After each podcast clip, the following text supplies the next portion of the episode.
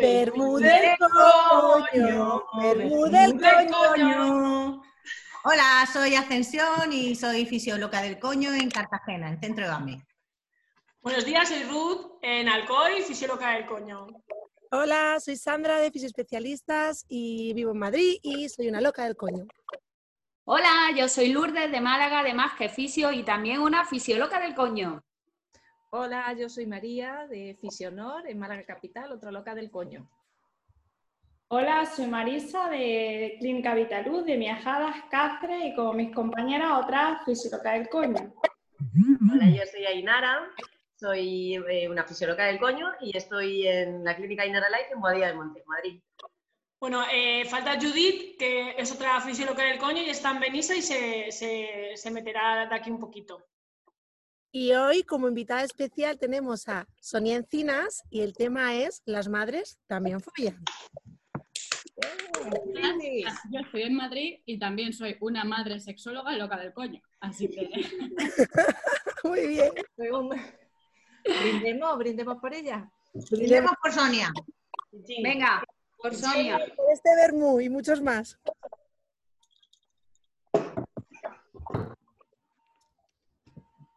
Bueno, pues Sonia, ¿qué nos cuentas? te toca empezar. Así. ¿Qué hago? ¿Me presento? Sí. Pues nada, pues soy Sonia Encinas, soy sexóloga feminista, trabajo con mujeres y, mm, y bueno, que, que me han engañado, me han traído aquí a hablar de, de coños y que y aquí ando, dispuestísima, como siempre, a mi temática. Y nada, pues eso, que la temática me parece muy importante, hablar de que las madres también follamos. Yo digo, ahora mismo estoy en un momento en el que digo, las madres también follamos, pero un poco menos. y ya llegará, ya, ya retomaremos. Pero tengo, bueno, ahora tengo un bebé que va a hacer justo nueve meses y mm, estoy cruzando mi fase de exterogestación, lo cual también lleva su duelo de, bueno, se me está acabando el momento bebé, ya le veo hacer cosillas más independientes y digo, ay madre, y lo que me quedará. Y, y nada, pues ahí estoy, todavía sin haberme reencontrado mucho con, con mi yo individual. Mm, Se me ha perdido por el camino, pero desde luego conociendo con mucho gusto a mi yo mami, a mi yo mami en ese dúo mamá-bebé en el que estoy 24/7. Pues sí, la- las madres eh, quizás es uno de los estereotipos más estandarizados ¿no? en todas las sociedades, la madre abnegada, la madre virgen, casta, asexual, o sea, es como un mito, ¿no? Las madres no, no tienen vida sexual, es, el- es los ángeles por excelencia, ¿no? Los bebés vienen de la paloma, de la paloma vienen. Porque claro, Que- Pequeña de París. No, de París.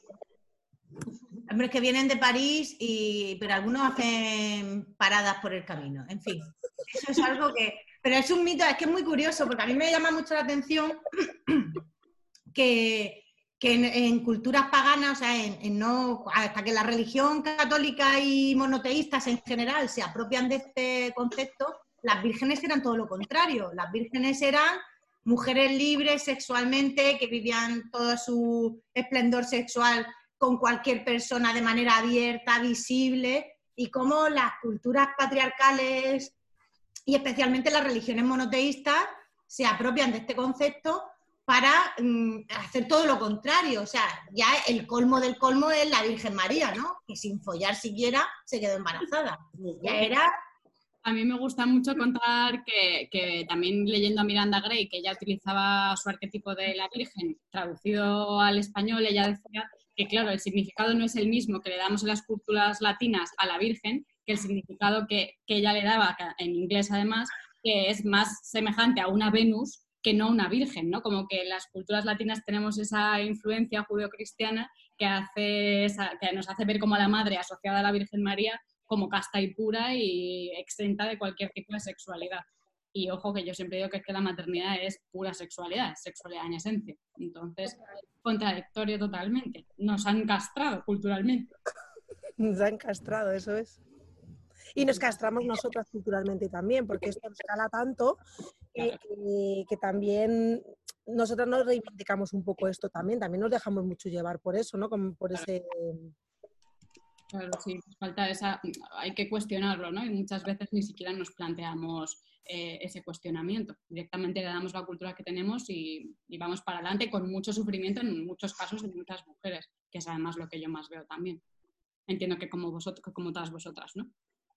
Claro, eso se- Pero es que todas lo hemos vivido, ¿no? O sea, tú, tú no, no imaginas a tu madre follando. Es que es como una cosa, una idea como aberrante en tu cabeza, que es, ah, no puedo soportar esa imagen. Coño, como mínimo una vez lo ha hecho, porque tú estás aquí, ¿no? Yo no me puedo ir de aquí pensando que mi madre lo ha hecho por lo menos cuatro veces. Pero no. Mi madre no. María, a lo mejor han sido incluso más.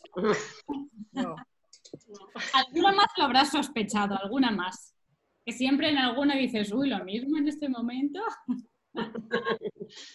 Sí, yo creo que hay que quitarle un poco como ese, ese tinte, ¿no? Como de vergüenza, como de los padres, los padres que, padres y madres que, pues, que follan también y que parece como que nos genera rechazo como hijos y luego arrastramos eso como madres. O sea, que al final es un poco como una pescadilla que se muerde la cola. Nos da vergüenza de los padres madres, pero luego como hijas y luego como madres nosotras es como, bueno, cortarlo, ¿no? De, en algún momento de esa, de esa cadena y entender que efectivamente, pues como padres y madres, pues también tienen su vida sexual. Bueno, lo que no se habla no existe, ¿no? Y si nadie habla de sexo, ni siquiera para educarnos, ¿cómo vamos a follar, no? Entonces, no, no pueden follar los hijos, no pueden follar los padres, no puede follar nadie porque nadie lo habla de ello, ¿no? Además, hablar está feo, en el puerperio cómo vas a follar, si acabas de parir, tienes un bebé, hormonalmente no tienes ganas, tienes menos tiempo, no, imposible, no puedo. Luego tienes más hijos, luego llega la menopausia, coño, aquí nunca se folla. Ah, Pero eso, eso es una frase que has dicho, o sea, yo, por ejemplo, eh, o sea, yo con mis hijos, ¿no? Cuando digo, wow, digo, tú te lo tienes que pasar bien, todo, no, no, no, no. O sea, no es como, no, no, no, no. Yo digo, a ver, van a follar, o sea, van a follar y espero que follen y bien, ¿no? O sea, por su bien, tío, o sea, eh, lo tendrán- Hombre, pero, digo, ya, pero lo tendrán que hacer, evidentemente. Espero que no empiecen a los 12 años, básicamente, porque pues yo qué sé, el cuerpo no está todavía para eso. Yo digo, pero cuando tengan ganas y lo hagan con cabeza, yo quiero que mis hijos tengan relaciones. Joder, es que yo las he tenido, o sea, yo las he tenido y, y les voy a negar a ellos que no los tengan, ¿no? Porque como son mis hijos, Es que es como, es como la, la incongruencia del ente, le llamo yo, ¿no? De madre no se folla, de hija, de pequeña no, de mayor tampoco. Solo puedes follar en la adolescencia y poco. Con- razón la adolescencia se está alargando tanto, no me extraña, si es que es la única manera que de follar en este planeta. es que, yo cuando dice, no, no, yo eh, eso eh, lo ha dicho alguna vez el padre de mis hijos, no, yo espero que sea de broma, pero yo eh, los voy a llevar a, no sé dónde hasta los 25, y yo, me hasta los 25, no, pobrecito, yo digo que, que, que- que se les va a podrir, por No, favor. los padres lo llevan peor que las madres porque mm, de alguna forma nosotras, mm, bien que mal, de alguna manera terminamos hablando más de sexualidad de una forma más amplia que ellos, ¿no? que al final lo tienen como, como una idea como mucho más cerrada de lo que es el sexo y, mm, y lo llevan peor a la hora de... de ¿El qué? Que ellos lo llevan muchas veces a más cuitan y nosotras Claro, tenemos que totalmente más Pero además, pero en este caso, yo creo que lo llevan mal eh, si es hacia las mujeres, ¿vale? O sea, Claro, es decir, tienes el ejemplo en, en reuniones en las que pues estoy joder, con amigos, dices, pues más o menos de tal, con sus hijos, tal, no sé qué, dice, espero que mi hijo, visto qué guapo está, madre mía, va a follar increíble. Y, su- y mi amiga decirle a él, y nuestra hija también, ¿sabes? Que es buenísima, y va a follar lo que le dé la gana. Y el otro, no, no, no, ella no. Digo, sí, claro, y hasta, hasta la muerte, ¿no? Es- este concepto de que obviamente madres follan y hijos follan y que, y que además, como le explicaba Iker en su pregunta a mi hijo, eh, y se divierten, ¿sabes? Que es divertido. A veces, esperemos que la mayoría de las veces. Por favor, sí. Y si no, buscar la diversión. Yo me, yo me acuerdo cuando, cuando me independicé, eh, yo me independicé, bueno, que tampoco me independicé tan joven, me independicé con 25 años, ¿no? Entonces, eh, mi hermana tenía novio desde, o sea, pues tenía su novio, ¿no? Entonces, claro, cuando tocó decírselo a los abuelos, a los padres de mi padre, que son así, pues muy de iglesia, tal, ¿no? O sea, su primera reacción, que yo tenía 25, mis padres tenían 47 y 48, en ese, o sea, era muy joven, ¿no? Y me dijo, ¿y quién va a cuidar de, de tus padres? Y pues yo creo que todavía se cuidan solos. Y entonces me dice, mi abuelo, ¿y la cama es de matrimonio? Y, me, y le digo, hombre, Digo, es que alguna vez espero no dormir sola. Me dice, ¡Ah! Y digo, a ver, abuelito, lo que no, no, no, no preguntes lo que no quieras saber. Yo digo, dice, hombre, pues ahora hay que llegar, o sea, hay que llegar virgen al matrimonio. Y digo, mira, si una mujer con 25 años todavía no ha tenido relacio- relaciones, yo digo, hay, que preguntarse qué le pasa, tío. Yo digo, pues Eh, porque eres- Perdona, Ruth, porque es que me estoy reservando para ser la protagonista de 50 sombras de Grey. Eso es verdad, sí, tienes razón, tienes Eh, razón.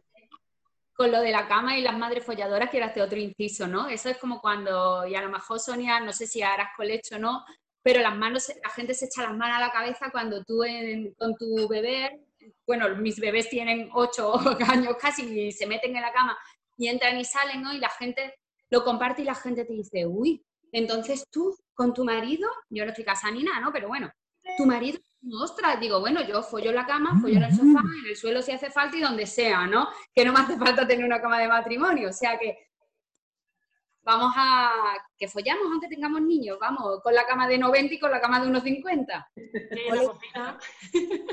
Es verdad, yo siempre digo también, y me parece importante esto, porque, porque al final genera mucha frustración en un montón de mujeres sin parejas, que es verdad, se, folla, se puede follar y a veces te apetece, pero también es verdad que hay una etapa, que es en la que estoy yo, que dura unos cuantos los primeros meses, que es muy complicado. Incluso hay veces que tengo muchas ganas y de verdad no encuentro la manera, porque tengo un bebé, en mi caso además, que llevo una crianza con apego, que hago colecho, teta demanda, eh, mi bebé no ha querido hamaca, carro, eh, cuna, nada de nada, pues que, no, que no encuentras la manera y que a lo mejor le dejas un momento, justo estás haciendo el ninja para, para alejarte y zasca, se despierta.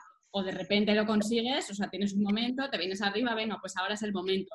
Terminas haciendo la, teniendo relaciones más rápido que antes cuando son compartidas, porque se va a despertar el bebé, porque tal, y a veces se despierta en todo el medio. Entonces, es cierto, y creo que es importante naturalizarlo, que al principio nos puede, nos puede costar encontrar esos espacios y tiempos sumado a todo lo demás, al cansancio, a, a las hormonas también, que no son lo único, ¿no? Porque al final el deseo es, es, un- es algo bien complejo, ¿no? En lo que influye en un montón de cosas. Pero, pero bueno, que sí que es verdad que naturalizar, que es una etapa, sobre todo al principio, a las que la habréis pasado ellas y ya vuestros peques sean más mayores, ya me diréis que viene después, da- dadme esperanza. Pero Te cuenta ascensión, la menopausia. Todo, llega. Pero es verdad lo que dice Sonia, ¿no? Ese momento, yo en la preparación al parto siempre se lo cuento, digo, mira, os lo voy a resumir, estoy como el Goyo González, no lo digo, lo hago. A veces está, follad dormir, follad dormir, follad dormir, follad dormir.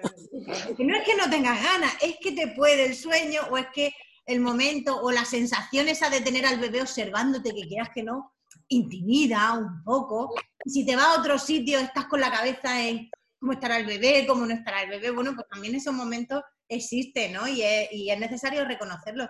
Y a, lo mejor tenemos que encontrar otra forma, otro espacio u otros momentos y decir, mira, no soy capaz de concentrarme ni de relajarme con el bebé. Yo sí que tengo, o sea, he visto gente que me ha contado que ha echado un polvo con el bebé enganchado en la teta, porque no había manera de, de- de- cerrar el asunto. Y bueno, pues hay bebé y hay mamá y hay de todo, ¿no? Pero no todo el mundo se va a sentir cómodo. Yo no me veía, yo, yo no me veía con mi bebé ahí y echando un vistazo para abajo. Yo no me, no me podía relajar, ¿no? Habrá gente para todo, pero es que, claro, no es lo mismo el primer año, luego las cosas empiezan también a espaciarse un poco. Cuando ya tienen un año, un año y medio, que, que empieza un poquito más a, a separarse, que como decías tú, Sonia, antes, que estamos eh, ya la heterogestación ha pasado y está un poco más independiente, y esa ambivalencia de, ay, ya no quiere estar conmigo, y luego... Es que, claro, Tela, la maternidad o sea, es tan potente en todos los sentidos y todos los aspectos, que aparte otra cosa que también me gusta decir, que, que lo llevo diciendo todos estos meses, es que además nosotras estamos metidas en una relación sexual súper intensa ya de por sí con nuestro bebé, o sea, en, en ese piel con piel, en ese placer, en la lactancia, ya hay un montón de cuerpo en todo eso. Entonces, de alguna forma, y muchas compañeras coinciden también, esa parte sexual nuestra está de alguna forma cubierta. Nosotras tenemos ya muchos placeres a nivel físico, ¿no? Y lo que pasa es que si nos compartimos con hombres, pues esto en muchos casos eh, hay como una desincronización, ¿no? Porque tú estás viviendo esto, pero tu pareja no lo está viviendo igual. Y en muchos casos, pues sí que siento que ellos lo llevan peor en muchas ocasiones. pero luego también ellos pasan su, o sea, he conocido de todo, ¿no? Que también hay hombres que, pues, que les cuesta más retomar el deseo porque mm, ver a su mujer, de, es decir, que influye en muchas formas, pero al menos en la experiencia que a mí me atraviesa, creo que es importante decir que, pues que no pasa nada, que es cierto que pasamos una etapa en la que es más complicado encontrar los espacios y que además es que, ojo, sexo, sueño, es normal que hagan el sueño, es que el sueño es una necesidad primaria. Y cuando los primeros meses estás que te caes por las esquinas porque no duermes más de dos horas seguidas, pues es normal que lo último que pienses es en tener relaciones coitales con tu pareja, ¿no? Entonces, bueno, incluso también diré que hay muchas formas y que también lo podemos hacer, por supuesto, fuera de la cama. Tal. A mí en concreto es que no me apetece, porque es como estoy en un momento de tanta intensidad que es que no me voy a poner a hacerlo encima de la, en la encimera de la cocina. No siento, ahora mismo no siento ese tipo de sexualidad, ¿no? Para mí. Y ni siquiera conmigo misma, me cuesta hasta eso, encontrar esos espacios. Y cuando lo he encontrado, siempre es con un bebé al lado, ¿no? Entonces, pues bueno, hay momentos en los que puedes abstraerte de eso y meterte en ti, pero es cierto que a nivel relaciones sexuales, especialmente las compartidas, pues hay un momento, un, tiempo en el, que, en el que siento como que la calidad de antes, en, en el que te puedes dedicar el tiempo, el espacio, eh, yo qué sé, pues cambia. Hay un, hay, pues, bueno, pues hay menos tiempo, menos espacio, de alguna forma siento que la calidad sí que va hacia atrás. Siempre con la esperanza y la teoría en la cabeza de que... Te adelantas, te adelantas. Que tiempo, ¿no? O sea, que eso se retomará y que acompañarnos ahora como parejas es muy importante para la calidad que venga después, ¿no? Para reencontrarnos después. Porque es un momento, no sé cómo lo sentís las que lo habéis pasado, pero creo que es un momento para la pareja, no, no quiero decir crítico porque suena negativo, no es eso, pero sí, ¿me entendéis por dónde voy? O sea, es un momento importante a nivel pareja, ¿no? Que si sabemos atravesarlo juntas si sabemos acompañarnos en esto, fenomenal, pero que yo ahora entiendo por qué hay un número importante de parejas que no llegan al final, porque es mucha intensidad esto que estamos viviendo y hace falta mucha, eh, mucha comunicación y mucha empatía. Y si empezamos con unas frustraciones y esas tensiones se pueden incrementar mucho más que antes. Claro, en estos momentos además la comunicación es vital, porque hay muchas parejas que no entienden pues eso, esa, el que tú tengas un nivel corporal de satisfacción de forma continua, con la lactancia, por ejemplo, o que, eh, que, todo lo que está pasando no es por falta de interés hacia esa persona, sino por cuestión logística y pragmática de cómo estoy, de cómo estoy gestionando mis tiempos, mi energía y, mi, y mis circunstancias. Yo les digo que el bebé es un catalizador de lo que hay, lo bueno y de lo malo. Mm. Y es un, por eso siempre es muy mala idea tener un bebé para solucionar un problema de pareja, porque es, lo peor. Esa decisión, ¿cómo se puede tomar? Si es que esto, o sea, si ya está la cosa mal, esto no lo puede mejorar. No lo puede mejorar en la vida. Si está, ya, hay un montón, pero si está mal, no te lo mejora. para nada. Esto es como el confinamiento, o sea, o te mejora la relación o te la acaba acabando. Pues un bebé sí, o sea, un bebé no puedes tomarle una decisión ¿Qué te, va, ¿Qué te va a solucionar con tu pareja un bebé? Si la mamá lo va a poner más al bebé y el papá va a pasar al segundo plano, peor, ¿no? o sea, no, va a tener su. Eso les, cuesta, mucho, lo de un segundo plano. Yo en los talleres que hago de en pareja, hablar también lo de la sexualidad, de que la mujer en el posparto en realidad tiene sus placeres en otras formas. Yo además se lo remarco mucho porque luego me, me he encontrado en clínica un montón de posparto con una crisis, con parejas, con todo esto, que digo, le tiene que quedar súper claro desde el principio y ellas lo tienen como escuchan y tal, pero es verdad lo que habéis comentado antes, que a los, yo a los chicos les, hablo bastante de este tema, luego me empiezan a mirar el techo, me miran a la pared y digo, explico todo y me están atendiendo, pero saco el tema de la sexualidad en el posparto y el primer año y empiezan a mirar hacia los techos, hacia las paredes. No, es como la sexualidad de ellas. Yo, ¿no? parece que no van con ellos, ¿no? Este tema. de verdad, yo Cuando les digo, es que esto es un nuevo empezar, es que esto no es como, ah, tenéis que, a las chicas, sobre todo cuando están solas, es que esto es un nuevo empezar, tenéis que volver a encontrar otros sitios. Luego a las parejas empieza a ver, yo digo, me gusta dejarlo bastante claro porque creo que hay una perspectiva muy diferente del hombre y de la mujer en esa fase. Pero yo creo que todo, bueno, más tabú que nosotras en ese sentido, porque si no, o sea, es como hay un modelo único de hablar de sexo para ellos. Si se sale de ese modelo, no tienen herramientas y se sienten incomodísimos y fuera de su zona de confort. Entonces, claro, normal, miran al techo porque dicen, a ver, mm, esto no es mi código, que no tengo recursos, pues apago. Y, y bueno, eso también para ellos esa educación sexual también más amplia. Claro, pero eso todo viene también porque antiguamente, eh, eso no sé si lo comentamos en algún Backmood, que cuando hacen la cuarentena, antes eh, le decían al marido, ya puedes tener relaciones, ¿no? Entonces, claro, en teoría era él el que decidía cuándo empezar, no ella. Piensa que con todo esto, yo también igual estoy un poco cansada de esto de porque antes, porque antes, pero es que el antes esto es el ahora. Te quiero decir que, que parece que justificamos, que, te quiero decir que estas parejas que nos acompañan a nuestro posparto, que es mi pareja, no es mi padre o mi abuelo con esa cultura tan tal, es mi pareja con la que llevo X tiempo con él, con el que me ha escuchado, con el que me he relacionado, con lo que he hablado con él. O sea que una persona profesional que de repente diga, ya podéis a los 40 días mantener relaciones, muy mal esa, esa- hecha esa frase, pero que mi pareja y yo sabemos cómo recoger esa frase, ¿sabes? Recogerlo. Y si no, no podemos justificar, no, claro, como, o sea, pues hay que hablar con ellos y que lo entiendan, porque claro, es que si no, nunca salimos de esta generación antigua, ¿no? Es que ya estamos en una generación para mí más avanzada. a mí me duele decir esto un montón, porque, porque ojalá no fuese así, pero por lo que yo veo en mi profesión y, se- y vosotras tendréis una perspectiva quizá diferente a la mía, por desgracia todavía hay gente joven con una mentalidad muy cerrada respecto a esto. Y, y hay parejas que llegan a, a ese momento, a ese posparto, con una sexualidad ya dañada antes con una idea de sexualidad mm, muy difícil de, para que sea satisfactoria y plena, ¿no? Entonces, claro, llega este momento y con todos los fantasmas que salen y toda la oscuridad, las tensiones, el no encontrarte, porque estás en momentos diferentes a nivel físico, a nivel, eh, bueno, a nivel emocional, a nivel todo, claro, peta. O sea, es que eso... mm, que sigue esta palabra que a mí me, me insulta, me pone de los nervios, es decir, es que el pobre, voy a ver cuándo puedo empezar ella con todo el panorama pues de todo lo que podemos llegar a ver, entre una diástasis, un dolor, un dolor en general en todo su cuerpo, la lactancia horrible, suelo pélvico destrozado, transportes, espátula, episiotomía y tal. Dice, ¿y cuándo voy a poder mantener relaciones? Como llega esperando tanto tiempo, y yo, mira, de verdad, o sea, esa frase es como, no sé dónde tirarme, ni qué hacer, porque es como que el pobre. Vamos Y la a ver. segunda parte- y la segunda parte es que si no solo doy yo, el miedo que tienen también a... Otra. Como lo que te dijo, ¿quién, quién lo dijo? ¿No? Que una abuela suya le había dicho que ahora, ah, no, esto fue en un directo con otra, que, que cuando dio a luz dijo, y ahora prepárate y dale lo que necesite tu pareja, porque si no, ya sabes, ¿no? Como se va a ir con otra o lo que sea.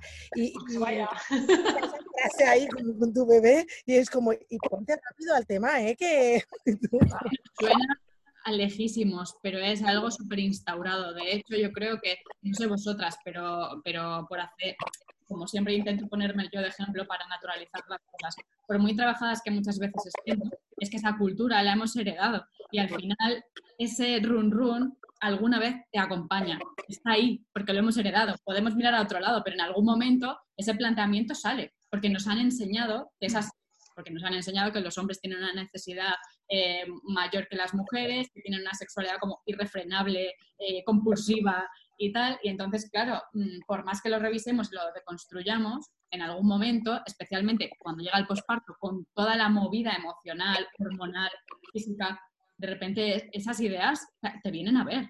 Claro, fíjate en cómo te puedes llegar a encontrar. Por ejemplo, yo recuerdo a mi madre contándome por, por, por su hermana, ¿no? Que la ve tras el parto del primero, fue mi hermano que entre todo lo grande que es, fue un muy buen cabezón, pasó, tuvo una diástasis abdominal, una rotura, eh, estriado toda la tripa, o sea, se quedó fantástica ella. Cuando perdió el peso, mi madre se ve en el espejo y le mira a su hermana y le dice, ¡buah! Ya puedes ser muy buena en otras cosas porque con todos esos pellejos que te cuelgan, tu marido no te va a querer. ¡Zasca! Y la otra con toda su problemática de decir, jope, yo aquí intentando volver a encontrarme y te sueltan esto así, boom, que dices tú, pues igual es verdad, ¿sabes? Igual, esto va a ser un desastre de aquí en adelante, que no que ya esto es trabajo y con mi padre no tenía ningún problema y volvieron otra vez a retomar todo tal, pero tú imagínate que lo son, ¿no? Es decir, ya... Ese, ese estereotipo es súper dañino. Mira, yo en, el otro día en un, en un artículo que escribí para el blog de Marta Piedra lo comentaba, hablando de esto, de las madres también fluían, pues yo tenía un amigo en, bueno, de mi grupo de, con el que salíamos antes y tal, tenía un amigo que siempre con la coña decía, es que, mm, como yo fui la primera, además del grupo que se quedó embarazada, es que ya te miro, ya no te puedo mirar con deseo porque ahora eres madre, ¿no? Era la, era la coña. Ya en las madres ya no se siente deseo. Eso, esa, esa losa, esa losa pesa en el puerperio que te ves, con tu cuerpo cambiado, con, con las tetas como las tienes, con tu barriga, con, tu, con toda tu zona genital que también ha cambiado. O sea, es que. Y, y te cae, yo recuerdo que me cayó encima así como. ¿Qué pepinazo me acaba de pegar esto, por Dios? A mí también. Y yo no me lo creía, y siempre lo he discutido, siempre tal, era como, "Ah, eso no, eso no, pero eso cae, y ya no voy a ser deseable, ¿no? Porque ahora soy madre.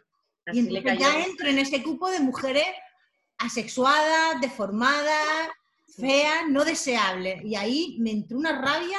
Mi madre se quedó con ella de decir, pero, pero, pero, pero esto, mm, ¿por dónde me viene? ¿Sabes? Ese has dicho tú de decir, Dios mío, ¿ahora qué? Ni siquiera me había planteado esto ahora que me estás diciendo, pero es verdad que mi cuerpo es, bueno, pues vamos a mirarlo con pintillas y encima te sueltan esto y dices tú, oye, va, es verdad, no voy a poder llegar a ser nunca deseable, ¿no? Siempre volviendo otra vez, que ya lo hemos hablado en vernos anteriores, a este concepto de cuerpo perfecto, ideal, en tallas X, em, con una ergonomía abdominal X, con o sea, escultura ma- máxima. Si no tienes eso, no eres deseable y no puedes follar. O sea, básicamente las huellas de la maternidad no pueden ser visibles. O sea, el estereotipo en la televisión es una mujer que acaba de parir como si no hubiera estado embarazada nunca. Claro, y mi no hermana tiene barriga, no tiene ni un gramo en el sale monísima, en la portada ahí con todo su ángulo bueno, que no se le ve una diástasis aunque tenga los restos uno en cada lado, da lo mismo.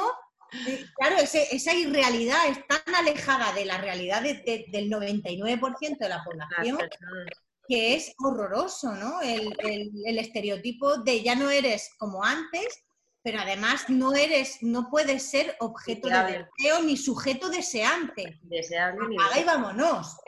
Mi hermana me decía, dice, las madres tam- también follan en este caso, pero las gordas también. O sea, es decir, follamos y disfrutamos y nos lo pasamos bien y no hace falta tener un cuerpo X. Entonces, mi hermana siempre, que ella no es madre, pero dice, las madres también follan, pero las gordas también. Y somos deseadas y deseantes, que es lo que decía Ascensión también.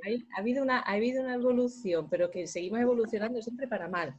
En la época de mi madre, mi madre tiene pues 75 años, a ella les han enseñado a eso, a atender a su marido, a que tenían que ser buenas amas de casa, buenas madres, eh, tal. Entonces, lógicamente, en la maternidad, pues lo que comentabais, ¿no? Pues mm, si tu marido se busca algo por ahí, es normal, ¿no? Porque tú no estás para atenderle y si no, pues fuérzate un poco. Y nosotros, en vez de evolucionar para bien, hemos ido evolucionando a la otra parte, a que ahora todas las modelos, todas las actrices, todas las tal que han dado a luz, salen luego con unos cuerpos espectaculares.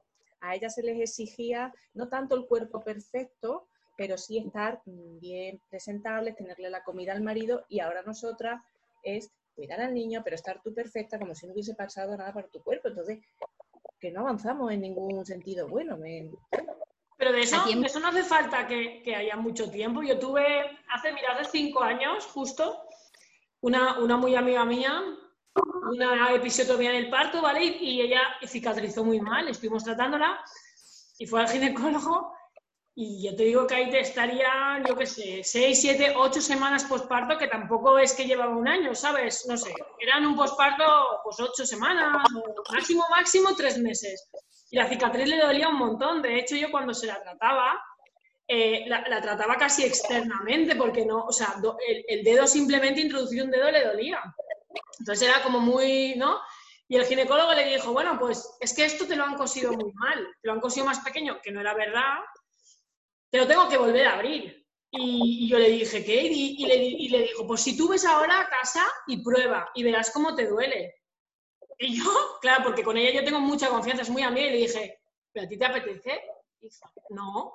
Yo digo, ¿y tu marido te ha dicho algo? Y hace, no. Entonces no hagas nada. O sea, si ahora mismo no te apetece, estás súper lactando, estás súper seca, encima esa cicatriz ahora es dolorosa, te va a doler, porque claro que te duele. Y además, yo soy a veces muy bruta, ¿no? Y le dije, pues si te duele el dedo, a no ser que él tenga menos del dedo, te va a doler, tío. O sea, te va a doler. O sea, es que esto es agua, o sea, claro, ¿no? Si, te duele un dedo, pues te va a doler todo lo que sea más grande que el dedo. Y ella y al cabo del tiempo fue a otro ginecólogo Y claro, me dijo, ¿sabes qué me dijo que no estaba para volver a operar? Y digo, hombre, claro, yo digo, pero ¿a quién se le ocurre? O sea, es que era, dice, menos mal que no, dice, menos mal que te hice caso. Y digo, hombre, que esa cicatriz había que tratarla y se trató. Yo digo, pero es que eso es una salvajada y se lo dijo el ginecólogo. Dice, ves y prueba y verás cómo te duele. Y digo, hombre, pero es que te digo yo que te va a doler, es que te va a doler. O sea, eso ya te lo digo yo. Porque ahora Sí, mismo no. encima- O los que te dicen, no, pero ponte lubricante y ya está.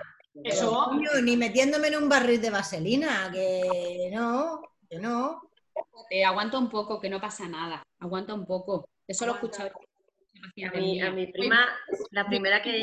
Hay mujeres que, o sea, que tienen ese concepto y no se lo dice nadie. Pero de alguna forma asumimos que es, nuestro, que es lo que tenemos que hacer como pareja. Y de parejas heterosexuales, porque, porque es otro tema. O sea, aquí digo yo siempre que es donde reside principalmente el problema por la diferencia en la que hemos entendido la sexualidad.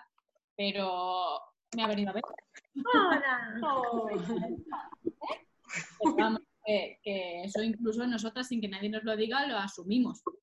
O sea, hay mujer- mujeres que asumen esa idea de que es lo que toca, duela o no duela, mejor esto que, que- mi pareja se vaya con otra persona. Claro, yo recuerdo a mi prima, la primera que fue madre, que dice, me dijo, me llamó, me dice, Ainara, es que me pasa una cosa y, y es que ahora mismo, por cómo me ha quedado esto, ya tuvo un desgarro, problemática a nivel de salud, tal, no sé qué, y me dice, ahora mismo puede entrar Jorge, todo el vecindario, él con un extintor y saltar desde el armario, de muy de Bilbao ¿sabes? Pero gráficamente ya puede dar así en círculos, ¿eh? ¿sabes? Porque yo no me entero de nada. Es decir, ahí ha quedado el túnel de guarda. Entonces le digo a mi ginecólogo que no siento nada más practicar relaciones sexuales y me contesta, le contesta, ¿qué quieres? Ya has sido madre.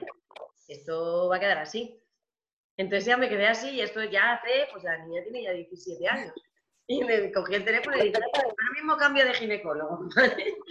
Y, esto no es así. Yo me quedé como diciendo, esto no es así, por amor de Dios. Pero claro, esto fue muy gráfico, es decir, se me ha quedado ahí todo tal, yo te estoy diciendo que yo no estoy sintiendo placer y que no siento siquiera nada, que puede entrar ahí quien sea, y la contestación de un profesional al, al al revés, es decir, ya ha sido madre, pues eso, el, el tema que estamos llevando ahora, ¿no? Las padres también follones, hay que reivindicarlo, pero es decir, pero si ya lo ha sido, ¿qué más te da? O sea, es decir, ya eh, simplemente es para lo que educan a nuestros niños, que es que el sexo es para tener hijos, ya está. O sea, no hay más, no hay de ese divertimento, ¿no? Pero es que lo contrario también está mal visto, porque es que verdad hay mujeres que tienen un puerperio diferente y, oye, y tienen mucho deseo sexual y, y muy rápidamente, además en muy pocos días. Y entonces es peor, porque esas son putas paranoicas que ya a ver qué hacen queriendo follar a las tres semanas de haber parido. También se sienten culpables ellas porque piensan que no pueden. O sea, es decir, por más que quiera, tampoco puedo. No importa, porque quieras o no quieras, siempre te va a perseguir la culpa y la cultura, ¿no? Pero sí, también hay mujeres que tienen deseo muy pronto y que, y que, tiene- que tienen mucho miedo y culpa porque piensan que no es normal, que no tendría que tenerlo. Por supuesto que no pueden tener relaciones sexuales brutales aunque quisieran. Eh, bueno, en fin, como que no hay manera de quitarse esta losa ¿no? de encima. Da igual lo que hagas, que siempre hay una sombra persiguiendo. Igual la losa nos la quitaríamos, ¿verdad? Si entendiéramos que cuando, cuando ellas tengan ese deseo sexual eh, pronto, ¿no? A las semanas o las dos semanas, también entendiera que no tiene por qué ser coital. O sea, que ella ya tiene unas ganas sexual de darse placer, de volver a descubrirse. Entonces, si tú empiezas a descubrirte, a tocarte, sin, ¿sabes? Sin que tenga que ser coital, no aparecería ahí la culpa, porque es como, eh, claro, es que me apetece volver a ver quién soy yo, me apetece tocarme, ¿sabes? Y, y yo creo que desde ahí también quitaríamos mucho lastre, ¿no? Sí. Pero aunque no sea coital, Sandra, si el problema es el hecho de que tú sientas el deseo y además lo expreses. Claro, sí, ah, sobre todo hay, mujer, hay mujeres, mira, e- este ya es el colmo de, rocambolesco, ¿no? Hay mujeres que con la lactancia experimentan deseo, porque la estimulación del pezón, por la oxitocina, tal, que tiene su explicación fisiológica, pero eso ya es el colmo de lo, de lo, de lo pecaminoso, ¿no? ¿Cómo voy a sentir deseo o estar pensando en algo que me pueda producir excitación sexua- sexual mientras mi bebé está mamantando?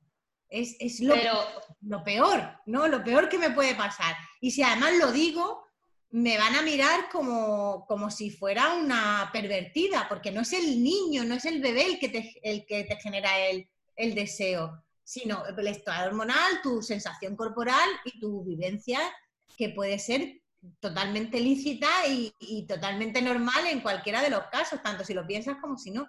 Pero Claro. eso ya es el colmo de la perversión, ¿no? Eh, También puede ser, tú crees que el problema es cómo interpretamos eso, porque Claro.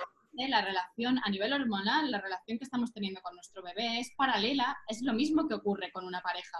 Lo que pasa es que con esta cultura sexual que tenemos, de que parece que lo único es el coito y es, eh, son los genitales y es, el, y es lo heterosexual, nos olvidamos, pero es que la relación con un bebé es de puro deseo. Tú, y tu cuerpo reacciona como tal. Es decir, tú ves a tu bebé en un momento hacer unas carantoñas, eh, sonreír, y, y tu cuerpo reacciona y se te sale la leche. Eso es como funciona la excitación sexual. Claro, pero como no lo sabemos y como muchas mujeres no tienen conciencia de esto, lo experimentan como algo terrorífico. Y más cuando luego, además, en algún caso, en algún foro de lactancia, que alguna mujer lo ha expresado y, y le han acusado de pederasta, que ya, o sea, es horroroso. Sí, sí, además hubo, no sé en qué, no sé, no me acuerdo ahora mismo qué conflicto fue, pues una charla que estuve, que se hizo en algún foro de lactancia, que estuvimos hablando de esto, del, del deseo, ¿no? De, de la lactancia como generación de placer y tal. Y bueno, hubo quien nos puso, pues eso, de pederastas, de, de, de pervertidas, de, de todo, menos guapas, nos dijeron de todo. Bueno, yo creo que la conversación ha, ha empezado así, ¿no? Diciendo que el posparto es parte de la sexualidad, de que hay que vivirlo así, hay que reconocerlo como tal. Y lo que hemos hablado muchas veces ya, muchos Bermú, a, aprender a respetarnos, a conocernos. Y cuanto más conozcamos de todo el, el ciclo fisiológico, cuanto más nos conozcamos a nosotros cuanto más nos aceptemos, yo creo que es mejor llevar todo esto. Es mejor plan- plantarte en el sentido de, como hablábamos antes, de si tienes una pareja, que, pues que te invita un poco y el que tiene te apetece o que incluso te incita, ¿no? O incluso para esas mujeres que, pues lo que ha dicho Inara, ¿no? De, bueno, el pobre, el pobre, vamos a empezar por nosotras mismas, vamos a empezar por ver qué sentimos nosotras, si tenemos deseo o no, yo soy de las afortunadas, lo voy a llamar así, que en mis lactancias he tenido una libido brutal, y bueno, no sé si me he avergonzado de compartirlo o no, lo he hecho con quien me ha apetecido, y, es cierto que a veces he encontrado tiempo, a veces no, y, me he vuelto loca en el sentido de decir, como hablábamos antes, mi bebé está allí, tener mi cabeza más en mi bebé que en mi propia relación, y otras veces de quedarme sopa, vamos. Pero sí que, que creo que cuanto más información tenga la mujer con respecto a esto y más información tenga ella para poder eh, satisfacer sus necesidades fisiológicas, sexuales, placenteras, llamémosla como queramos, más fácil va a ser llevar todo esto también. Mm, Yo creo, ¿se me oye? ¿Se me oye? Hola, Judith. Hola, guapa. que sobre todo yo creo que, bueno, eh, ya que es la semana del parto respetado, ¿no? También es más importante, si cabe, si ya en el embarazo te sientes que, que, que toda la- todos los dedos van hacia ti, todos los juicios y todo, ya en el posparto ya, pues lo que estaba diciendo Ascensión, que es que, que vamos, que una dice una cosa y todas se tiran ahí a, a opinar, y yo creo que es que se, se debería ya de hacer como, como una capa protectora con esa posparta, con esa posparta. esta palabra. para que todas las opiniones no le, se las resbalen un poco. Al final es el empoderar a esa mujer para que al final las opiniones que puedan que pueda tener y sobre, eh, bueno, empoderarla y darle mucha información para que lo quiera vivir como lo quiera vivir, pues si no le apetece tener relaciones, que no las tenga, si le apetece tener más relaciones que antes, oye, pues que las tenga, si le apetece estar con ella más, con ella misma más tiempo, más que con su pareja, pues que, que sobre todo tenga mucha comunicación con la pareja, porque eso yo creo que es esencial y muchas veces yo a mí me encanta en el posparto cuando hay alguna alguna paciente que tiene eh, dispareunia a raíz del parto por una episiotomía por lo que sea a mí me encanta decirle eh, a la siguiente sesión tráete a tu pareja entonces los pongo allí a los pies de la camilla y les hago buscar ahí la episio y digo, pero es que esto lo habéis hablado, lo habéis mirado. Y normalmente es que falla mucho la comunicación por lo que estáis diciendo, ¿no? Queremos enseguida, ay, pobrecito el marido, venga, ya a, a empezar a tener relaciones como sea. Y, y es que hasta yo como he vivido el posparto también hace muy poco y eso también me he metido en el, en el ajo yo también, de esquivar hasta, hasta un beso. Porque dices, no, no, no le voy a dar ni un beso porque como se me venga arriba yo no estoy para nada. ¿Sabes? Entonces es como, no, no, no, no voy a dar pie a más porque, oye, no, pues al final es verdad que cuando te sientas a hablarlo con tu pareja y le dices, mira, yo ahora mismo no me siento con ganas, no me apetece y me apetecería mm, pegarme un arrumaco contigo, pegarme cuatro besos y a lo mejor mm, estar eh, buscando la excitación en otros puntos, pero ahí mm, no busques. Pero vamos a buscar otros sitios y a lo mejor ya abrimos otras fronteras que, que antes a lo mejor no, ni, te, ni te habías planteado, pero yo creo que la base está en comunicarte, en comunicarte con, con tu pareja y poder expresar, pues oye, mira, me duele la cicatriz, ¿tú me la has visto? ¿Tú me has visto la cicatriz que tengo?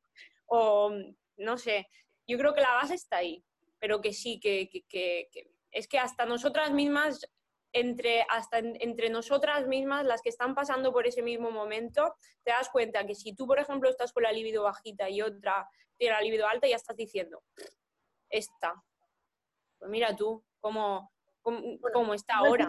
que es mentira, ¿eh? Judy, me estás criticando, ¿eh? Judy, me estás criticando por putona en mi posparto. Cuidado. Yo estoy, echándote una lanza. Es decir, que es que Es broma. Mismas, las que estamos en el mismo ajo, somos em, que, que yo creo que siempre, siempre decimos que, que, que feo, que, feo está el juicio, ¿no? El, el juicio. Es que las que dan lactancia, que solo quieren dar lactancia, están obsesionadas con la lactancia. Y es que se meten conmigo porque quiero dar biberón. Pero sin embargo tú estás diciendo que es que ellas están obsesionadas, entonces ya estás am- enjuiciándolas a ellas también. Y al final, entre las que están en, el mismo, en la misma situación, viviendo la misma situación, también tenemos que mordernos la lengua más de una vez, porque entre nosotras mismas podemos ser bastante tocapelotillas.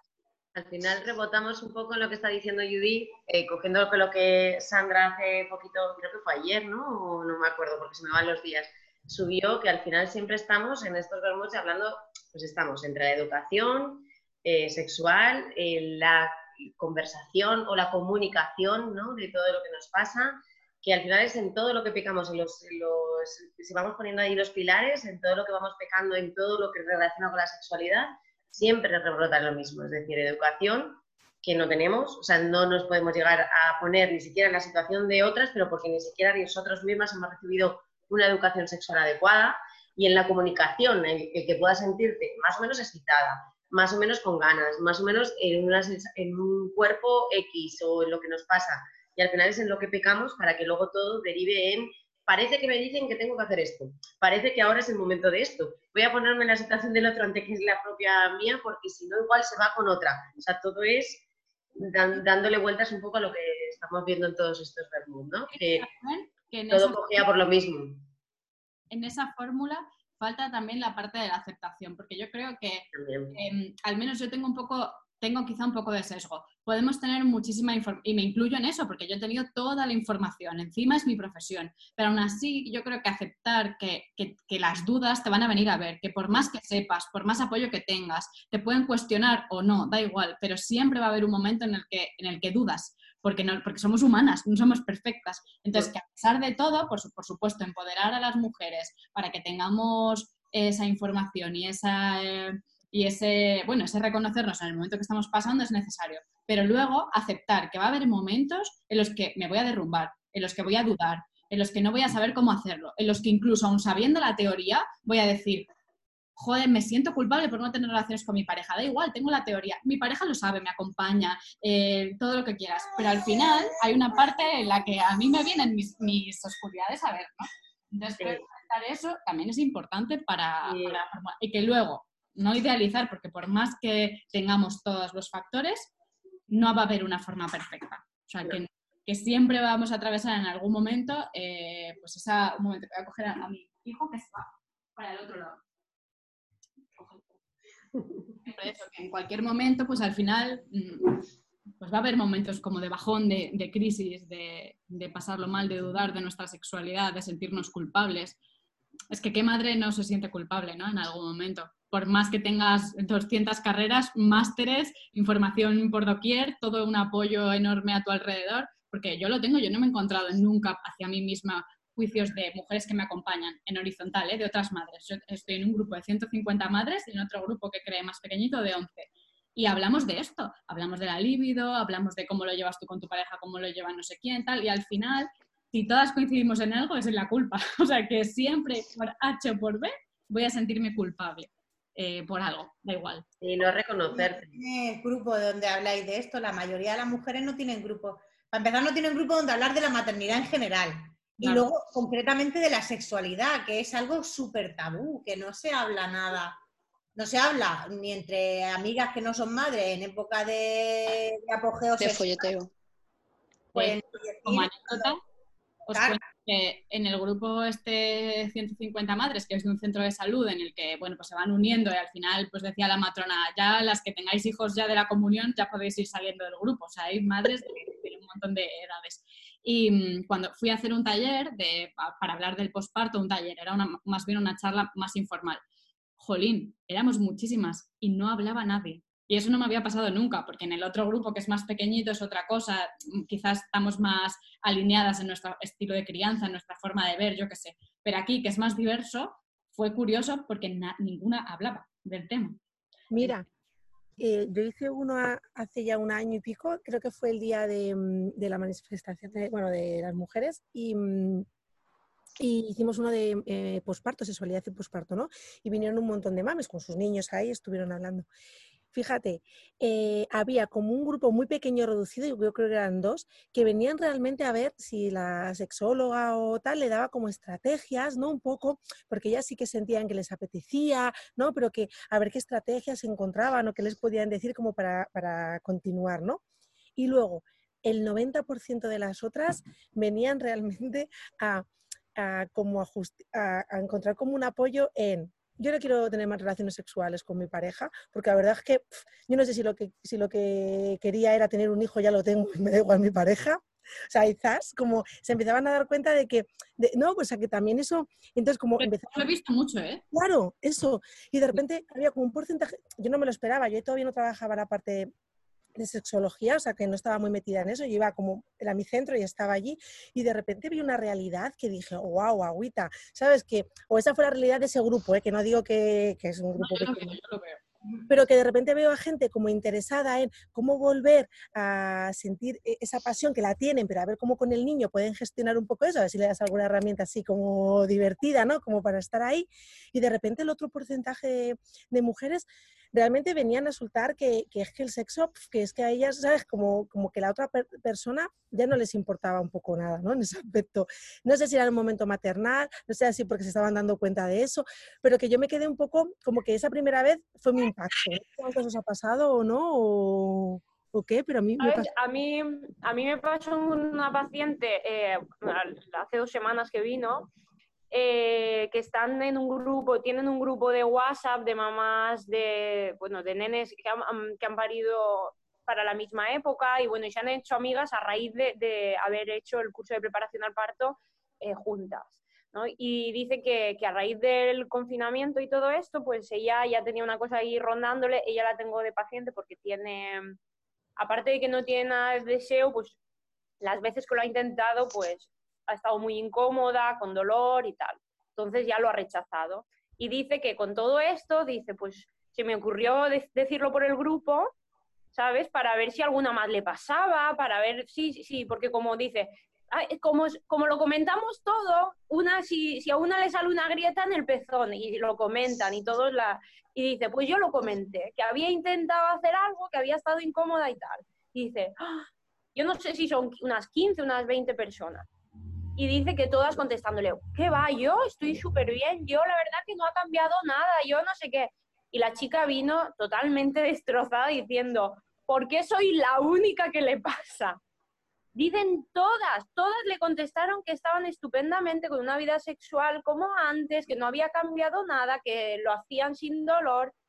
Pero es muchas veces Eh, o sea, es compararlo casi con la primera vez, ¿no? Es decir, intentas preguntar a tal y todo el mundo, ah, pues muy bien, fantástico, maravilloso, o hasta en la revista, como, como decía Ruth, te ponen de lo fantástico, maravilloso que es la primera vez, ¿no? Entonces, en esto casi casi es lo mismo decir, yo no voy a decir que no, o sea, yo voy a decir que fantástico. Pues me sorprende, ¿eh? Pero eso la- hay que tener tan en cuenta el contexto en el que estamos, Mm. del que estamos, que- porque pues que fíjate que trabajo con cientos de mujeres en estos años y nunca me he encontrado a ninguna que lo niegue. O sea, que, que es importante al final que tenemos mucho sesgo, que yo lo veo así, porque a lo mejor por vivir en una ciudad como Madrid, yo qué sé, a lo mejor es por eso, pero de repente me olvido de que hay ambientes en los que eso todavía sigue ocurriendo y me sorprende muchísimo. ¿Cómo en un grupo Pero- de mujeres nos, nos Pero también, Sonia, eh, o sea, no te lo niegan a ti que eres una profesional, pero a lo mejor entre ellas, el corrillo, digamos, de entre ellas, que, y, yo, y yo te hablo que también yo soy de un pueblo pequeño, de 13.000 habitantes, eh, todas, aunque no se conocieran de antes íntimamente, se conocen, ¿sabes? Saben de qué familia vienen. Entonces, Pero ya lo hemos hablado, lo hemos hablado otras veces también, la necesidad de esa de siempre aparentar estar bien. Estamos perfectas en todos los sentidos, Claro, claro. físicas y emocionalmente. Tienes que disfrutar en tu posparto, de, en tu posparto y en tu maternidad en general. No hablo de un posparto inmediato. Yo, mis hijos tienen casi ocho y casi seis y yo me considero casi puérpera todavía porque, joder, pero... Posparta, Lourdes, posparta. Sí, sí, es que no me salía, he fallado ahí, no me salía, pero esa necesidad de que todo vaya bien, de que la crianza sea súper perfecta, de que tu tono de voz sea siempre lineal, tu relación perfecta, ¿sabes? Eso hay gente que no, gracias al cielo, y, pero hay otra gente que lo lleva muy a rajatabla y eso hace mucho daño, porque independientemente de, de cómo vivas tu, tu posparto, mejor o peor, siempre, yo siempre he dicho, a, a relación a lo que decía antes Sonia de la culpabilidad, que nace tu hijo y naces tú como nueva madre y te viene una losa de culpabilidad encima que no sabes de dónde viene, ¿no? ¿Sabes? Es como por todo te sientes culpable y en, y en cierta medida el que tú te salgas un poco de esa perfección te va a hacer sentir mal. Sea a la hora de follar, sea a la hora de cambiar el pañal, de portear, de no portear, de que tú, de la adolescencia, de cómo crías, de como todo. Entonces, yo creo que, mm, que tenemos que respetar. Yo creo que tenemos que respetar, tío, a nosotras mismas y al resto. Dice, todo igual, todo exactamente igual que antes, a mí se me ponen los pelos como escarpias. Es que No no. todo, todo lo que reluce. No, es- dicen todo normal. Cuando te dicen todo normal como antes, dices tú malo. Y ya al rato, a la media hora ya se han relajado y me dicen que a mí es que me duele muchísimo, pero como creo que es normal, entonces ya es como la primera te dicen que no, que ellos están todo normal. Yo cuando dicen normal tiemblo, digo, a ver, ¿qué es tu normalidad? Igual que hace poco. y- igual, una igual que la normalidad escribiendo los partos, que esto es maravilloso. una Mi parto y traía una dispareunia súper Vale. Parto natural, todo normal, todo normal, con epidural, con episiotomía, con force, con los cristales, lo normal. Bien, Lo normal. Pero es lo normal hoy en día, Ascensión. Es lo normal. Y lo que la mujer vive como normal. Porque, No me digáis estas cosas que me hacéis. no, no, no. O sea, yo no quiero que sea lo normal. Espérate, yo voy a beber también, te acompaño. Fijaos, que Yo no quiero que sea, pero la mujer lo vive así. O sea, tú dices, ¿cómo quieres parir? Yo sin epidural. ¿Tú estás loca? Sin epidural. ¿Tú sabes lo que eso duele, chiquilla? ¿Cómo? va? ¿Sabes? Entonces, eh, es una, a lo mejor, un poco lo que hablábamos antes de, de- de esa cosa tan instaurada, por lo menos, y yo hablo ahora de mí, ¿no? Dentro de tu ser, que cuando te das cuenta que la normalidad no es esa, que eso no es lo normal, y te enfrentas con esa pared tan dura, tan de creencia, tan marcada, y que quieres romper y, y hacerle ver a la gente, incluso a ti misma, ¿no? Que esa no es la normalidad, que lo normal no es eso, es un porcentaje y una frecuencia tan alta que se ha hecho normal, pero no es la normalidad. Entonces, A los martes y 13, tía, lo de mi marido me pega lo normal. Y entonces se me ponen los no, hija. Pero a veces pasa eso, tía, que la normalidad es tan frecuente claro. Claro. que se hace normal. Y Nos eso es una puta mierda. ah. a lo que hablaba un poco Sonia con el tema de, de la aceptación, ¿no? O sea, lo- en donde estamos hablando de la comunicación, educación y la aceptación, aceptarte en un momento en el que tú no te verías. O sea, es decir, eh, eh, con la maternidad y la sexualidad y el tal, dices, ostras, es que esto yo no pensé que, que- que me iba a afectar, ¿no? Y sale otra vez el, el sentimiento de culpa o, o el no encontrarte tus espacios o el no ponerle tanto ímpetu en algo que tú creías que era vital y de repente no te encuentras. Entonces, aceptarte y, y normalizarte a ti, ¿sabes? Usa esa palabra normal, pero normalizándote en lo que estás sintiendo. O sea, es decir, que cada una personalmente sentimos cosas diferentes y, acepta, y tenemos que aceptar cosas diferentes. Yo tengo amigas que me decían, Dios mío de mi vida, no pensé que me iba a pasar a esto. Por ejemplo, hablando de, sacándolo de la sexualidad con las esterilizaciones de absolutamente todo. O sea, tengo una loca que me decía, es que no puedo además y si no lo hago, me resulta que, que- estoy matando a mi hijo. O sea, me siento culpable por no hacerlo y soy incapaz de no llevar todo el protocolo de absolutamente todo de una forma tan estricta que nos hacía limpiarnos las manos con gel hidrolizante, ahora que estamos con el COVID, pero ya hace 15 años cuando entramos en su casa. Porque si no, se sentía culpable de no proteger a su hijo. Y esto es así. O sea, que era un poco de, ¡buah! Se me está yendo la pelota, pero, pero me tengo que aceptar cómo se me está yendo e intentar controlarlo, regularlo y ver dónde voy. Pero es esa aceptación, ¿no? De dónde estoy. Bueno, y no perdamos la esperanza, Sonia, que los hijos crecen y entonces lo único que tienes que trabajar es la esquivación. O sea, si de adolescente esquivabas a tus padres para follar, ahora tienes que esquivar Ah, para lo mismo. Y vas, y si tienes uno es más fácil de esquivar. Cuando tienes dos y en distintas edades, porque los métodos de esquivación son distintos. Al final te pillan. También hay que aceptarlo y hay que asumirlo. En ¿A algún ti te han pillado? Hostia, a mí me ha hecho una pillada. Eso, siguiente vermú. Por favor, siguiente vermú. Donde tenéis una pillada en la mesa del salón, la va a tener que estar tratándoselo 20 La niña sigue comiendo ahí. La niña sigue queriendo comer ahí. Eso me decía, dice, es que mamá, ten en cuenta que yo como ahí. Digo, pues no mirado, coño, que es Es que que tú no tuviste miramiento, no tuviste miramiento ninguno. Ninguno. Vamos a ver, ¿qué ¿Pero dónde estaba tu hija? Estaría afuera, ¿no? Ella estaba, yo estaba en el salón y ella estaba en el piso de arriba, en su habitación. Y además es que dije, Jesús no han pillado. Dice que el otro- en faena. No, no, no. Yo, Calla que estoy con la oreja yo de madre puesta. Yo me asomo y veo una cabecilla por ahí. Estaba espiada, había oído ruido y se asomó. ¿qué, qué? Dios. Si no quieres mirar, si no quieres ver lo que no tienes que mirar, ahí día está claro. No, es que yo iba a beber agua. Yo iba a beber agua. Tú ibas a sopar aquí lo que. Y me decía eso con empuje. Es que mamá, yo como ahí. Ahora no me voy a poder quitar esa imagen de la cabeza. Digo, pues te trata en terapia. A mí me ha tocado como hija. invitado. A mí me ha tocado como hija. Es decir, abrir la puerta y decir, buenos días, venga, hasta luego. Eran buenos días muy bueno para vosotros, no era el momento de decirlo. Claro, en Hay que llamar. O sea, yo creo que ahí está la base de, si te han educado, o sea, con una educación sexual, ya no te digo porque tampoco es que que una educación Más sexual, alto, Sonia.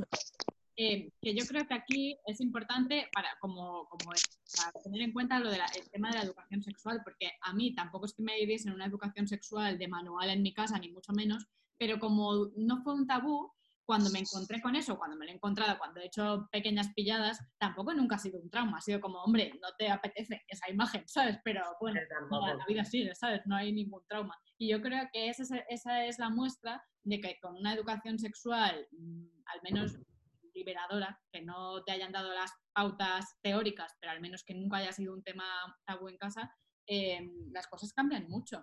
Quizá Claro. yo no sería hoy la profesional que soy si no fuese por eso. Luego otras compañeras todo lo contrario, llegan a esta profesión precisamente para romper con eso, ¿no? Pero que marca me, mucho. me pasa un poquito como, como Sonia, que tampoco es que haya habido una educación sexual abierta sobre comentarios de absolutamente todo, como pretendo llevarla yo con mis hijos, o hablando de forma natural, pero mis padres tampoco han tenido ninguna limitación en, en su sexualidad y tampoco me ha traumatizado. O sea, es decir, y no, y no ha sido una vez. Bueno, Entonces, quiero acortar que mi hija ha entonces- sobrevivido, ¿eh? Y no está en tratamiento terapéutico ni nada. Me habla incluso. Es como, puedes decir, puedes decir, esa imagen me la podía haber ahorrado, pero no pasa nada por tenerla. Ayer vi, La ayer tenías que haber traído. Ayer tenía peli, tomarte para verificar que no tienes un trauma por la pillada que nos hiciste en la mesa del salón. Asómate, asómate y dilo. Verifica, es que si no, no se lo van a creer. Vamos a ver. Que sobrevive mi hija a no, todo esto. no puedo verificar nada porque sigo con esa imagen grabada.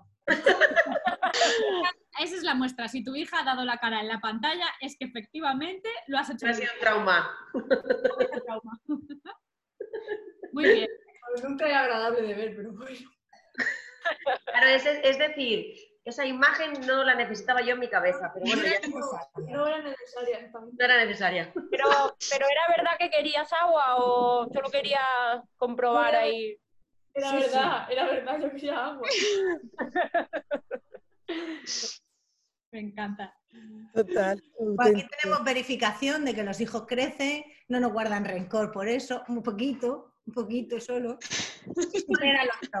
Pero no olvidan. Yo los escuché, yo, yo escuché a mis padres y mira cómo te lo digo, que también pues, como vosotras, mis padres no hablaban abiertamente, pero tampoco se escondían tocarse el culo o pegarse un beso con lengua y todo eso, no se escondían. Y yo cuando los escuché, que fue una noche que no dormí nada bien, y dije, ostras, ahí hay un ruido, pues mira, me alegré y todo, porque ya también me pilló un pelín más mayor, ¿sabes? Pero me alegré de decir, mira, qué guay que mis padres, ¿sabes?, se mantengan en la llama aún. Pues ayer, ayer vi una, una película, vi una película en Netflix que, bueno, él llevaba ocho años con la novia y la novia le deja, ¿no? Entonces se vuelve a casa de los padres. Entonces, bueno, se mete en el Tinder y todo esto, no sé qué, es una, es una película de cómo ha cambiado el ligar ahora, ¿no? De que ya no tienes que pagarle la cena a una mujer, no tienes que abrir la puerta, bueno, todo eso. Y el tío se lleva a una casa, una, casa, una chica, y cuando abre el comedor se ve a sus padres con un antifaz, la madre con las patas hacia arriba, no sé qué, y dice, y le pregunta, ¿es tu novia qué? Ah, no, hija. Bueno, pues entonces cierra la puerta y déjanos. Mira, esa, esta, es que que se queda así, la, chica se le va, claro, y se queda así como diciendo, joder, yo digo, y una cosa que eh, yo como cuando hemos yo he subido la pregunta de lo de las mamis, las madres también follan, como lo he subido ahí como pregunta mm, a, mis grupos y todo eso. Y algunas me preguntaban, pregúntale a Sonia, que, que era Sonia porque era la invitada, y me decía, pregúntale a las chicas que, mm, qué opinan también, porque claro, cómo ha cambiado esto también es porque muchas madres eh, solo han tenido un- una, una persona con la que han mantenido relaciones.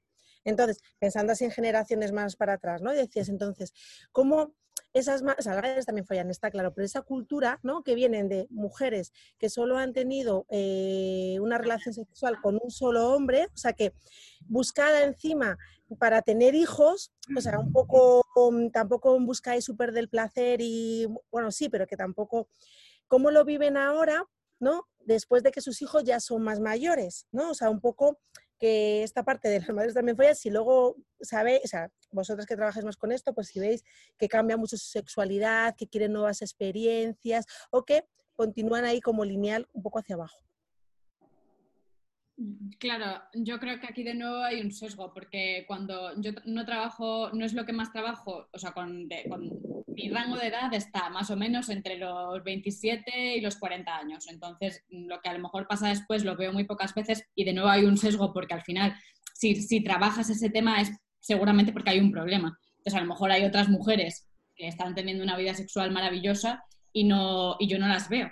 Pero sí que es verdad que me, da penilla decirlo, pero veo mucho el último caso, el de que hay es la maternidad y desde ahí no hay una recuperación y mujeres que a lo mejor después de 15 años de haber sido madres eh, no han conseguido reencontrarse con sus parejas e incluso, esto, esto ya no tanto yo, pero como en, en Fundación Sexpol, que se hace formación en sexología y allí sí que hacen terapia, pues muchas veces se habla de, de los casos y, y sí hay mujeres que cuando, por ejemplo, sus hijos se independizan, encuentran en ese encontrarse con su pareja, eh, es un drama, porque ya es como, pero ¿quién eres? Eres un desconocido, tú eres el padre de mis hijos, pero realmente no sé quién eres a nivel pareja. Entonces, mm, ocurre. Pero creo, y ahora ya hablo desde lo personal y quizá a lo mejor otras, en otras generaciones es distinto, pero sí que creo que, mm, que teniendo toda la información en la mano y, y y haciendo todo esto de lo que hemos hablado, esa aceptación, ese reconocerte, aceptar todas las, todas las oscuridades que te vienen a ver y es más, si encima conseguimos construir referentes, O sea, creo que eso es una, la base de todo está en lo que habéis hablado muchas de vosotras, que como nadie habla, que como supuestamente todo es normal, que como a nadie le duele, que como todas tienen un deseo absolutamente normal como lo tenían antes, si no se habla de eso y se crean referentes diciendo, oye, que a mí me pasa esto y yo lo hablo, porque a lo mejor las que ya lo llevamos más avanzado, siento que sí que tenemos esa responsabilidad de, de ponernos como ejemplo, ¿no? De alguna forma para poder cambiar las cosas. Yo creo que con todo eso sí que, sí que cambiará, porque al final sí me encuentro ya en mi vida, tanto profesional en las mujeres más jóvenes como en mi caso y en mi entorno, que, estas cosas ya se hablan y se cuestionan y se entiende que es una fase, se bromea y que eh, tienes ganas incluso de reencontrarte con tu pareja, mm, pues madres que lo dicen, echo de menos estar con mi pareja, yo lo digo, se lo digo a mi pareja, de echo de menos, echo de menos tu cuerpo. Esas cosas creo que, que, pues que, son, que naturalizarlas y hablarlas, comunicarse, hace que ya cambie algo. No es lo mismo antes con un tabú enorme que tienes esa idea de tener hijos y después parece como que ya te olvidas de todo lo demás, que, mm, bueno, no sé, creo que, que que hay un cambio, ¿no? Dependiendo un poco de dónde te sitúes. Puede ser por generación y a veces es más por educación y por cultura, ¿no? Dependiendo del contexto en el que estés. Pero esa es un poco mi respuesta, ¿no? No sé si me he explicado. Sí, perfecto. El vermú del coño es muy saludable porque genera espacios para hablar, ¿no? Y el hecho de que la gente la más lo pueda escuchar en momentos, que por eso lo hacemos en podcast y en, y en YouTube, ¿no? Que puedas escucharlo y, y que te resuene lo que dice una, lo que dice otra. Es como hacer el grupito, pero con la comodidad, ¿no? De quedarte fuera escuchándolo y poder ir Y de no tener que participar. Eso. Sí, tenemos que hacer una, no, porque- un hermano del Bermú del coño, que aquello va a ser la leche. Sí, uno- yo, uno yo estoy abierto recibiendo con- mucha con- gente que me dice, yo pienso lo mismo, pero no te lo dicen, ¿sabes? Entonces está guay porque estamos dando ideas y la gente al final se... Es, Es liberador, ¿no? Yo creo que las mujeres que lo escuchan les resulta liberador, ¿no? Que dicen, wow, suelta el lastre, ¿no? O sea, que aquí me cuentan que no tengo por qué tener un súper deseo sexual, o si lo tengo tampoco pasa nada. O sea, cuando escuchan esto, ¿no? Estos, de repente la mujer se siente un poco liberada porque te encuentras en todos los esquemas que se dan, ¿no? No en uno cerrado, ¿no? Que es el que nos han contado que tiene que ser esta normalidad que decíais, que es la frecuencia, pero no tiene por qué ser normal, ¿no? Que es lo más frecuente y de repente, si te ves fuera de eso, de repente lo escuchas y dices, wow, venga, esta soy yo y estoy aquí, todo está bien, ¿no? O sea, Te que reconoces, ¿no? Cuando alguien cuenta una historia, buscas el reconocimiento. Cuando te cuentan una historia en la en una película, en, en un teatro, en un tal, te intentas ir reconociendo por sobre qué personaje eres y al final escuchando esto, a mí muchas me han dicho, es decir, pues me reconozco la experiencia de Ruth, o tengo no sé qué, no sé qué, o sea, tienen ahí como ese reconocimiento en cada personaje, que todas tenemos uno, peinadas, pintadas, con turbante o sin turbante, todas tenemos un reconocimiento y dicen, eh, es decir, joder, pues eso me pasó a mí, o qué bien que eso lo habléis, porque ahí estoy yo, ¿sabes? O, o- o Cuando reconocida. frente, te das permiso para reconocerlo tú. Porque hay veces que dices, no, todo muy bien, pero cuando alguien en ese grupo rompe el patrón y dice, pues mira, yo X, bueno, pues, pues sí, es verdad, no, ahora que lo dices, siempre, o sea, es un- esto es un efecto dominó. Cuando uno consigue romper el patrón, mm, desemboca en que todas lo hagan. Por eso yo creo que las que trabajamos con esto tenemos ese sesgo también, porque cuando nosotras hablamos de forma natural, estamos dando permiso para que otras mujeres lo hagan también. Entonces es más difícil a lo mejor que nos encontremos en espacios en los que de repente nos digan, no, no, pues sí, todo muy bien, porque, porque tú lo estás hablando con naturalidad y estás ya expresando cómo esto es eh, absolutamente natural, ¿no? Y de hecho yo siempre digo algo, que además es que me voy a tener que ir, pero quiero decir, antes de nada quiero decir esto, ¿no? Que, que, que- que es algo que repito mucho cuando trabajo con las mujeres. Cuando a ti te pasa algo, piensa que seguro al 100% hay cientos de mujeres que están viviendo lo mismo. Cientos, miles. Que lo que te pasa a ti no es exclusivo. Que al final, eh, y darnos cuenta de eso también libera mucha culpa, porque a veces eh, vienen mujeres con cualquier situación o experiencia sexual pensando que lo que a ellas les pasa es mm, lo más mm, raro del mundo mundial. Y en el posparto pasa mucho, que las mujeres piensan que esto, porque, jolín, yo hablo con mis amigas que han pasado esto antes que yo, y, jolín, pues ahora que lo dices, yo nunca, no lo había pensado, pero es verdad que lo que sea, ¿sabes? Que, bueno, que al final hay que visibilizar, naturalizar y, Después de esto necesitamos un, un programa a la semana en televisión, horita y media, a la hora de cena, que es cuando está la gente en casa y que lo En prime time. El sálvame debería, debería ser esto, sálvame de la gilipollez, sálvame de la sálvame y no lo que De la está normalidad frecuente. Sálvame de la normalidad frecuente. Normalidad, de la normalidad. sálvame de la normalidad. Bueno, pues vamos a resumir y a cerrar. Y si eres madre o si no lo eres, folla cuando quieras, como quieras, con quien quieras y a la hora que quieras. Y los hijos lo superan. Grande. Por vosotras. Por vosotras, gracias, Sonia. Por vosotras, gracias. Gracias, Sonia. Un placer, Sonia. Chao. Chao. Tengáis buen fin de semana y placentero.